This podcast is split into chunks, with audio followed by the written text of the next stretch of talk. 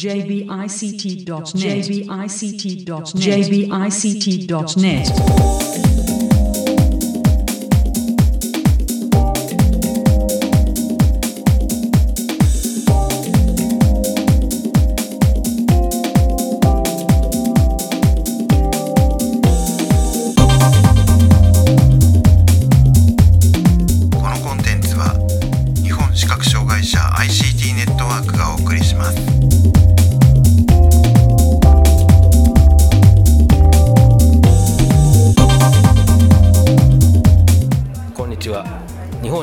会社 ICT ネットワークがお送りするポッドキャストサイトワールド2017特集です。中野です。え今回は新潟大学のインタビューをお送りします。えー今回は私一人でお送りしますけれども、えー新潟大学の渡辺先生へのインタビューの模様を早速お聞きください。えーサイトワールド2017新潟大学のブースにお邪魔しています、えー新潟大学の渡辺先生にお話を伺います。よろしくお願いします。はい、よろしくお願いします。えーとじゃあまず今年出展されてるものをざっとご紹介いただけますか？はい、まず項目だけで言いますと、まあ、今回の目玉というのが都道府県別の、えっと立体模型 3D プリンターで作ったものですね。それから、えっと例年、えっと提示しています、えー TMAX っていう日本全国どこの地図でもまあ瞬時に作りますよというもの。それから、えご要望に応じて視覚障害の方々からのご要望に応じてこれまで、え5年間えー食実作成サービスの中で作ってきた 各都市の地図あの食地図ですね、えーこれらを、えーご用意しています。他に、えーこれまでもまあ人気のあった星座触る星座の絵カードが、えー星座早見版そして、え 3D プリンターで作った立体模型、えー建築物の立体模型これらをご用意しています。はい、えー、とじゃあまあまずその目玉というところで、えー、と 3D プリンターで作られた日本地図というところですけれども、これあの、えー、と去年か一昨年になんかあの山くつかの山がこうなってるとかそういうのを触らせていただいた記憶がうっすらとあって、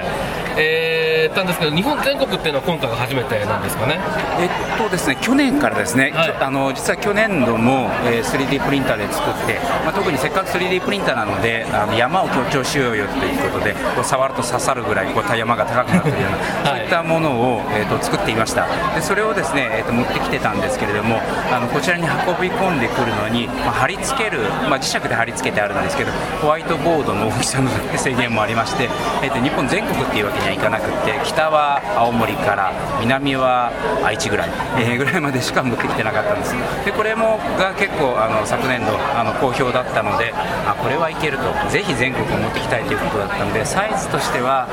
えー去年のものに比べると3分の2くらいになるでしょうか、そのぐらいのサイズにして、えー北は北海道から南は沖縄までこれを全部揃えて各県ごとに、えーピースとして作り上げてそして今貼っつけてあるのが、えー横が1.2メートル縦が、えー90センチのホワイトボード。これはあの本当半分の大きさなんですけどそれを2枚くっ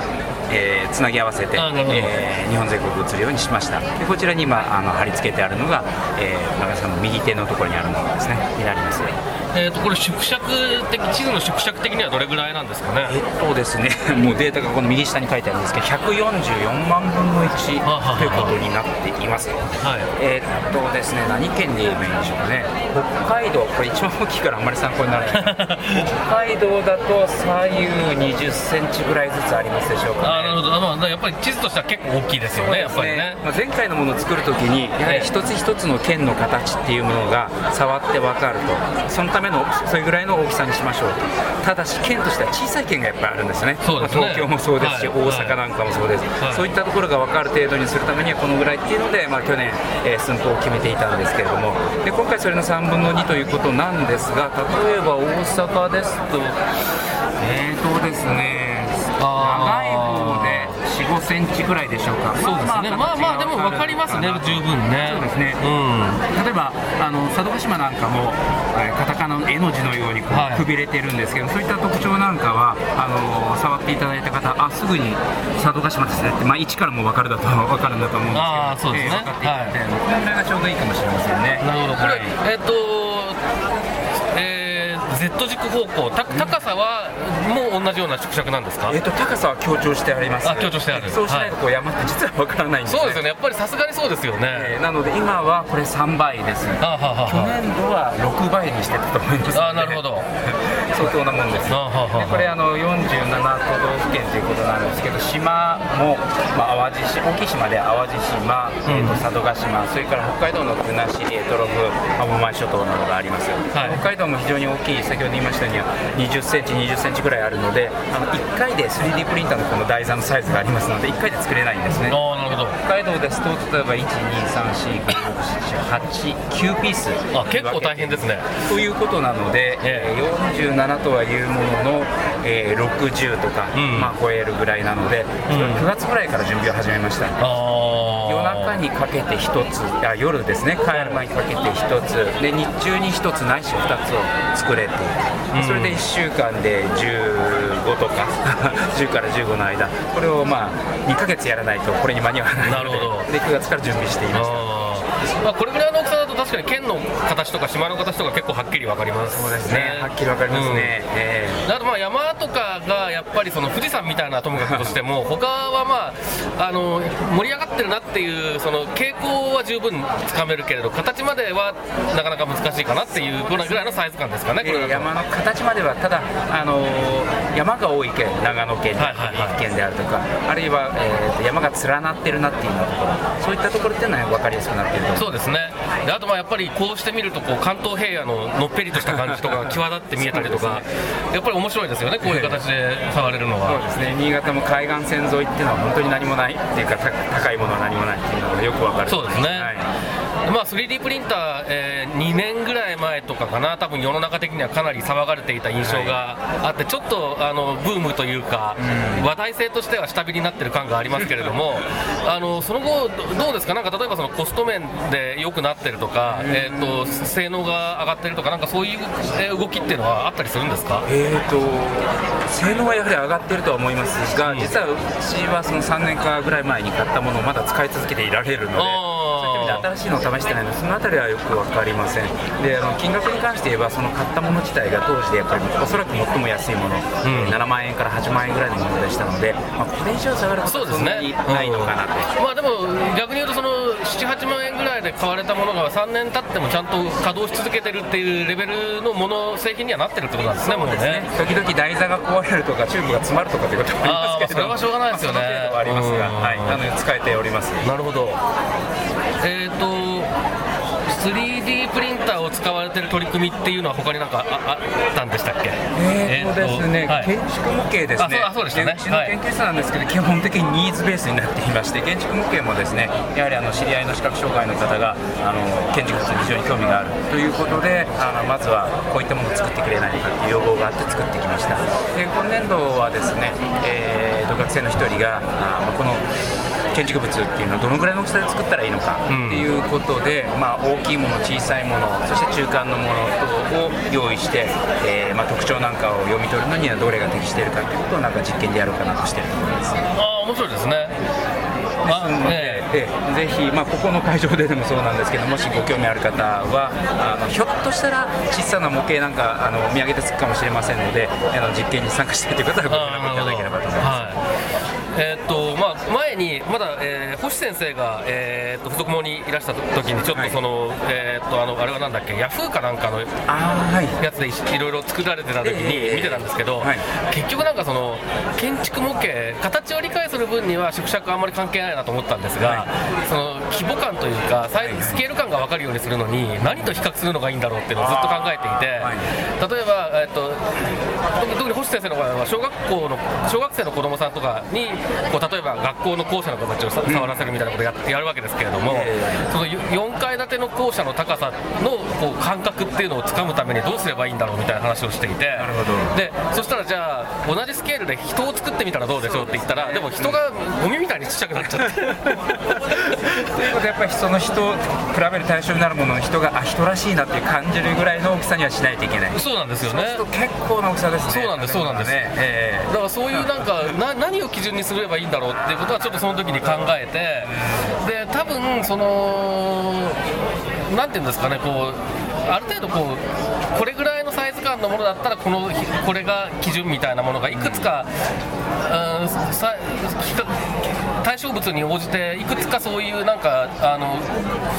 一般化された基準みたいなものができるといいんだろうなとは思うんですけどね。そうですね。あの例えば今左この僕の左にある地図なんかですとやはり剣の形の特徴が分かるかっていうのが、まあ、目標なのであそね。えーそれに応じた大きさあまり大きすぎてもいけないし小さくすぎてへこみに指が入らなくてもいけない。そういうのの大きさが決まってくると思います。ただ先ほどのお話がなあったような、うん比較するっていうことになってくるとそうですね。そうするとあまり大きいものと小さいものと比べるっていうのは適切ではないんですよね。触る場合はね。ね。うん。ただそこはうんそうなると比較されるものに対してその基準となるものっていうのが、えーくの人がイメージすでに思っているようなものっていうのを選んでくるってことになるんですよね。そうだと思うんですよね。山の高さだと例えば東京タワーをあ例えばそういうことですよね。何倍みたいな、うんうんうんうんそんなようになるんでしょうかねなんかなんかそのあたりは、あとはちょっとその、もう完全になんか雑談モードになっちゃったんですけど、あのその例えば、えーっと、なんていうんですかね、その縮尺というか、えースケールのかんの概念みたいなものを、見えない子がどの段階で身につけるのかっていうのが、結構難しいのかなと思ったりもするんですね。で僕は知らないうちにそういうのはなんとなく身についてたような気がするんですけれども、でもやっぱり最初はその教科書とかにある点図とか、サムフォームとかのものを見て、それが、えー、と実際の大きさからどれぐらいかかけ離れているものなのかっていうことがよく分からずに触ってると思うんですよね。で実際にその実物を知らず実物よりも先に点図を知って、実物を何かのタイミングで触った時にあのとてもこうなんていうんですか自分の手の大きさでは全体像が把握できないぐらいの大きさがあることに気づいて驚くとか そういう経験をした結果としてなんかあのスケール感みたいなもののコンセプトが身についたりするのかなとか思ったりするんですけどなんかその辺がね結構結構自分でもよく分かんないんですよ。いついつどういうタイミングで何どう身についたのかっていうのが。だからだからそこそこがどうなのかっていうのが分かるとまたちょっといろいろ考え方がそうですね。できるのかなと思ったりしたんですけどね。えーこういった模型や植物とかについては形が分かるかっていうことばっかり今までは考えていたのでそのスケール感っていうんでしょうかね、はい。そういったものを伝えるにはどうしたらいいのかっていうのはなんか瞬時には思いつかないし逆になかなか難しいのかなと。そうですね。体物だけでは、はい。はい。やはりそれは音のまあ、視覚がもし使えないのであれば音のようなものでどのぐらいそうですね。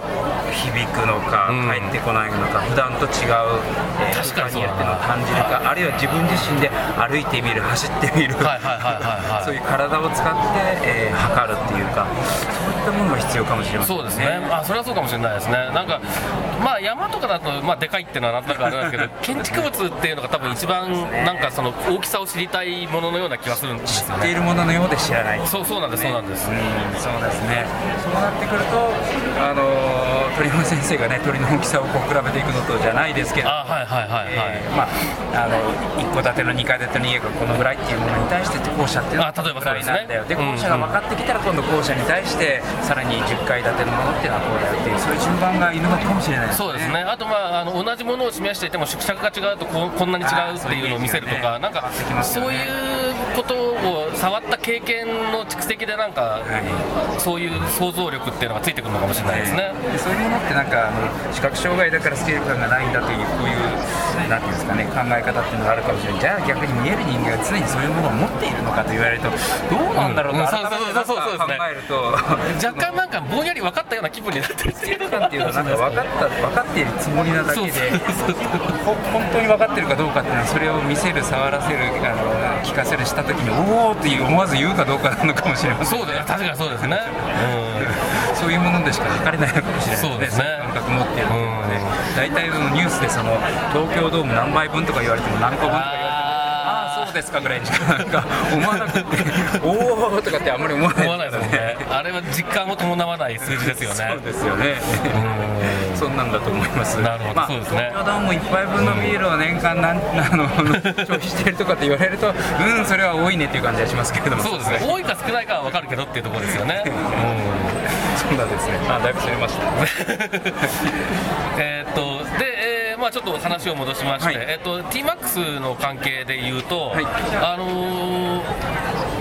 どこかの記事で拝見したんですけど、オープンストリートマップを活用するみたいな動きもあるんですか、今。えーとそうですねあの実はオープンストリートマップの道路データをもとにあの食地図を作るっていう試み自体は、えー、と日本でうちがもう3、4年前ぐらいかな、の学生がやっておりまして、一旦それであの施策は作って、その後その学生が卒業した後2年ぐらい空いていたんですけども、今、あのここのブースでも説明している学生の一人が、またそれに取り組んでいるところです。で現在、えー、と日本全国の地図をダウンロードしてサーバーに入れて、えーまあ、従来からの TMAX と同じように、えー住所を入れれば地図が出る、食地図が出るの画像ができるというところまではある程度あの来ています。はい、でなんかまあそれに、えーっと例えばその音響信号ありあるなしとか、そういうデータを追加できるんじゃないかっていうようなことで検討されてるっていういうような、えー記事だったような記憶があるんですけど、それは。そうですよね、ええええところが大変微妙なところで、もともとオープンストリートマップを使えるメリットっていう、使うメリットっていうのが無料であるとか、はえーということとあの、必要な情報っていうのは自分たちに入れられるよとはい。いうところだったんですけど、他方でですね、やはりそういった情報が不必要に増えるのは、ん。あの困るということで、まあ、時々こう整理がされていくんですね、はい。えーそういった中であの、こういう視覚障害者に役立つこういった情報をあのタグっていう名前つけますけど、タグの言い方しますけど、えーとしてここの地図に書きましょうっていったことを結構強く主張して、ん。でかつあの国際的な会議の場で主張していかないとそういうのっていうの認められなくてですね、ん。勝手に置いておいてもいいんですけどいつの間にか聞いていたどうやらあるらしいんですね、えーなのでそこまでやるのかどうかっていう そういうところがまあ今後の課題になるほど。ちょっと息の長い取り組みをしないとなかなか実用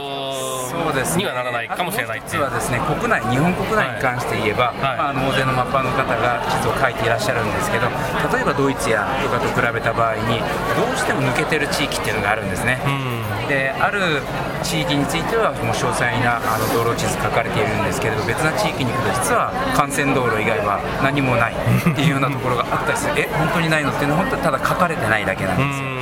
ところが、まあ、発祥の地の方であるドイツであるとかイギリスであるとかっていうのはかなり、えーそれがあ詳細に書かれているので、まあ、実用に耐えうるっていうのがいいんでしょうかね、ん。えーそういった状態なのでそこのところも日本における課題の一つだと思います。なるほど。今はじゃあその食地図を作られるときに使われているのは、まあ、そのオープンストリートマップを活用するっていうパターンの他のそうですね情報源も使われてるんはい、ですよね。あの小文社さんの,、あはい。あの道路地図、はいデータを使っています、ただこれも結構お金がかかるものなのでね。あの情報を実は更新できていないので、うん。えーそういった意味では新しくなっているところっていうのがちょっと現在との道路状況とそぐわなかったりっていった問題は、まあ、時々ですけどされたりします。まあ、なんか最近そういう情報を追加するタグを追加する的な方向性だとなんか例えば Google マップの、ん。えー、とレイヤーを追加して、えーね。最近あの Google 自体が結構そのバリアフリー情報お店のバリアフリー情報みたいなのを埋め込もうみたいなやってますけれどもああいう方向でなんかやりましょうっていうのでえやれやれるといいいいんだろうなとは思うんですけどね。そうですね。あのそれも手だと思います、だいぶ4、5年ぐらい、これも4、5年ぐらい前のあの学生の研究なんですけれども、えー、と Google マップの方で、えー、と自分たちの方で設定を変えて、道路や背景の色を変えられるっていう機能があったんですね。今もあるんだと思うんですけども、それを使うことで、あの弱視の方に見えやすい、えー、と地図を作ろうっていうようなサイトを作ってみたことがありました。ーまあ、1回学科発表したぐらいで、その後あんまり普及の活動させてなかったんですけども、でそこの機能が、まあ、今も使えて、かつ柔軟に使えるようであれば、えー、と道路を黒くして、単の色を淡くするっていった方法で、あの食地図の現図を作ることができるんじゃないかなと。でそうすればで、それであればあの新しい情報っていうのはあー役割としては Google の方になりますしあのお金もかか我々の方にはかからないということはできるかと思いますただまあ問題点としてはあれは個人基本的に個人利用なのでね作って差し上げるっていうのが法律的には、うん、問題ありなところがありますのでそこの課題はありますね。なるほどまあでもそのいろいろオオープンな形でデータが共有される方向性がもしもうちょっと進めばいろいろはい。とまたオプションもできてきてきていできることも増えるのかもしれないっていう期待はできるのかもしれないですね。と思いますね。はい。はい。そうい。う意味では食図、食地図以外にも先ほど申し上げたあの弱視の方向けの地図っていうのにも、あのまたそっちの方も実用化できるかもしれませんね。そうですね。実際多分そのロービジョンの人の方がちゃんと地図を見たいっていうニーズは高そうな気もしますしね。そうですね。ロービジョンの方でしたらもしそういうのができればご自身のスマホでそれが見れるんですよね。だから利用者の数っていうのが増えるで一方であの食地図はどうしても立体コピー機を通さないといけないのであの作れる方使える方っていうのは限られてくるので普及という意味ではロービジョンの方向けに作った方があの数は、えー、多くかつあの短期間で普及できるんじゃないかなと思います。なるほど、はいとあとは星座早見版とかは何か動きはあったんですか？特にあまりか変化なしですか、ありません。あのカシオさんが作ってくださった星座早見版が非常にあの触り心地よいものでそれ以降は星座早見版の変更っていうのはしておりませんしただあの星座絵カードの方ですね。これはもうまあ毎年あの人気であのこんなものがあるんだとかで他で見たことないということで、えーそれなりのニーズがあるのででそれをまあ増し刷りしてあのご用意しています。えー、っとじゃあ大体そんなところですか？はい。はい、えー、ということでここまで、えー、新潟大学の渡辺先生にお話を伺いました。どうもありがとうございました。はいありがとうございました。えー、ということで、えー、新潟大学渡辺先生へのインタビューもお送りしましたけれどもえー、とやはり引き続き食図、食地図、それから 3D プリンター関係の取り組みをされているということで、インタビューの後に少し雑談してたんですが、なかなかその研究としてはね、いろいろと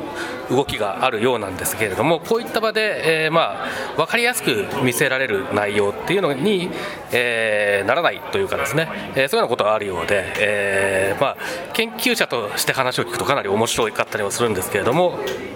それがすぐ今日明日使えるものになるかどうかっていうと必ずしもそうではないという部分が、まあ、悩ましい、えー、部分だというようなことをちょっとおっしゃっていまして、まあ、これはあの僕自身も結構その、えー、分野はちょっと違いますけど研究っていうようなことに関わっているとしばしば感じることなので、えー、大きくうなずきながら、え、雑談をしながら、えーとブースを後にしました。